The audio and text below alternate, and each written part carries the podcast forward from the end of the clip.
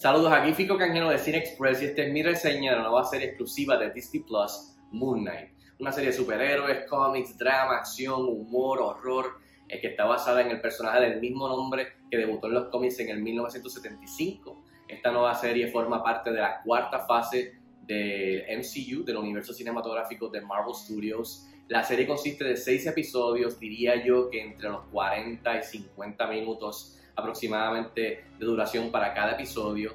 Y la serie está eh, dirigida, creada, corrida por el showrunner Jeremy Slater y protagonizada por Ethan Hawke, Oscar Isaac y May Calamaro. En cuestión de la historia, la serie sigue a Mark Spector, un mercenario que padece de trastornos de identidad disociativo, que se ve involucrado en un, misterio mortal eh, que involucra a los, a los dioses egipcios como también a sus múltiples eh, identidades, personalidades, como por ejemplo eh, Steven Grant.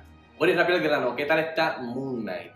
Tuve la oportunidad de ver los primeros cuatro episodios de los seis de la serie y realmente entrando, quiero aclarar, no, sabía, nada de este personaje ni de este mundo en cuestión de los cómics, etcétera, etcétera. Así que estaba bien interesado, estaba intrigado. Es otra esquina del MCU que están explorando en esta cuarta fase con Oscar Isaac, que es tremendo actor, Ethan Hawke también. Así que tiene, tenía todos los ingredientes para hacer algo diferente y nuevo. Y la verdad es que a mí me gustó mucho, mucho más de lo que yo esperaba. Pienso que esta la tengo entre mis favoritas eh, de estas nuevas series del MCU de Disney Plus, con allá arriba con Loki, que, que es una de mis favoritas, WandaVision. Eh, por lo general también. Así que las tengo ahí arriba entre lo mejor que ha hecho Marvel en cuestión de estas series que forman parte también del MCU de las películas live action.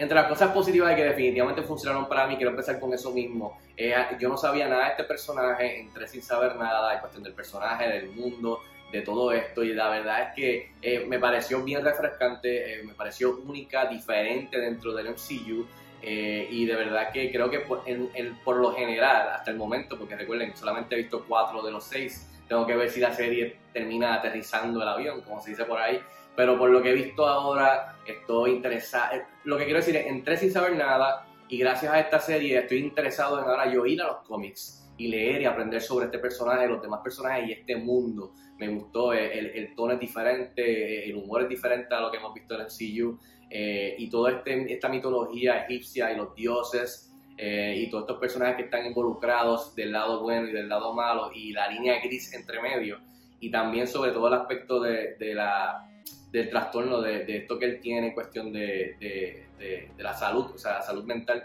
también creo que hicieron un buen trabajo. O sea que en general salí muy satisfecho y creo que en parte es que es muy diferente a lo que hemos visto anteriormente, donde se agarra de esta mitología egipcia, del aspecto de la salud mental y también en cuestión del horror, del tono oscuro, más de horror, más creepy. Eh, así que me, gustó ese departamento, esta área de esta serie. De la mano con esto, otro aspecto que me gustó mucho es que esta serie es bastante independiente. Creo que ha sido la más independiente hasta ahora de todas las series de Disney Plus dentro del MCU. Eh, a lo que me refiero es que no tiene easter eggs, no hay referencias, no se habla de los Avengers, no se habla de eventos pasados del MCU, de otros personajes como Captain America o Tony Stark. No hay nada de esto, básicamente es su propia cosa dentro de este mundo. Estamos bastante alejados dentro, de, digamos, del mapa del MCU, estamos en, en una parte que no hemos descubierto, que por ejemplo, si estás jugando un videojuego, pues acabas de unlock, achievement unlock de este nuevo territorio, así que, y está bastante separado, estos personajes,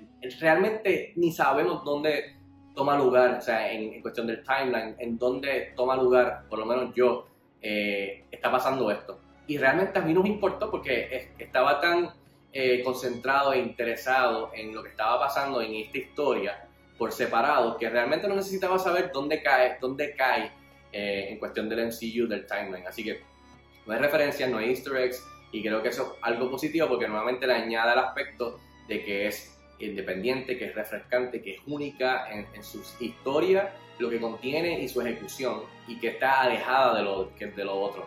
Que eso es bueno y también es malo, pero para la gente que está buscando algo diferente, que no esté tan atado como quizás otras historias como WandaVision, como la misma Loki, como la misma Falcon and the Winter Soldier o Hawkeye, pues están más, más alejados que todo eso eh, en cuestión de las series del MCU. Ahora, entre los aciertos más grandes, como mencioné anteriormente, es el tono que, que establecen en el primer episodio, que pienso que el primer episodio y el cuarto son de los mejores de esos primeros cuatro es el tono oscuro, el tono más, más serio, más creepy, más tirando a horror, que evoca películas como las partes tenebrosas de Indiana Jones, las partes tenebrosas de las series de The Mummy, de, de, la acción de National Treasure. O sea, lo, que quiero, lo que decir en cuestión del horror y ese tono más oscuro, más tenebroso, eh, me recuerda a esas escenas donde The Mommy sí, The Mommy era Indiana Jones, National Treasure, y había chistes, qué sé yo, pero cuando nos daban tiempo con The Mommy y con los villanos,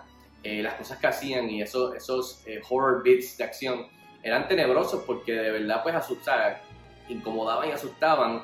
Y ese mismo tipo de, de esa, misma, esa misma línea tenebrosa para mí existe en estos primeros cuatro episodios y en, asumo yo que en la totalidad de esta serie, así que Creo que eso es uno de los aspectos más grandes que nuevamente la separa de todo lo que hemos visto anteriormente del MCU en las películas o eh, en, en, las series de televisión. Así que me gustó mucho que evoca de todas esas series, pero de todas esas películas o, clásicos que hemos visto, pero es más de la línea tenebrosa, de, de creepiness, de que algo no está bien, de la mitología de estos dioses, de e, ese back and forth en cuestión de las identidades de él de que se levanta y no sabe qué pasó, no se, levanta y no sabe qué está pasando, y ese back and forth crea una dinámica de estar incómodo, de no saber qué va a pasar, y, y, uno está con él porque básicamente al principio tú estás descubriendo las cosas como ese, esa identidad de él, eh, de las varias que hay, está descubriendo. O sea, que tú te sientes como ese personaje al principio de este, este camino, de esta historia.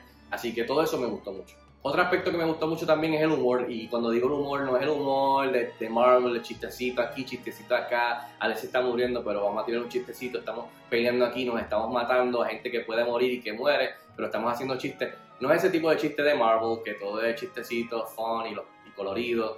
Eh, estoy hablando de que el humor proviene de una de las personalidades de, de, Oscar Isaac en la, en la serie, y es uno que viene de que es de otro país, que tiene otro acento, y el sentido del humor de, de, de allá, pues es diferente para lo que estamos conocidos del MCU. Y entonces mucho de ese humor proviene de, de ese personaje siendo chistoso en lo que está diciendo, pero que no sabe que está siendo chistoso o que él no quiere ser chistoso. En los monólogos interiores, en las discusiones entre las varias voces dentro de él, eh, ese back and forth, pues ahí está el humor, eso es lo que me refiero.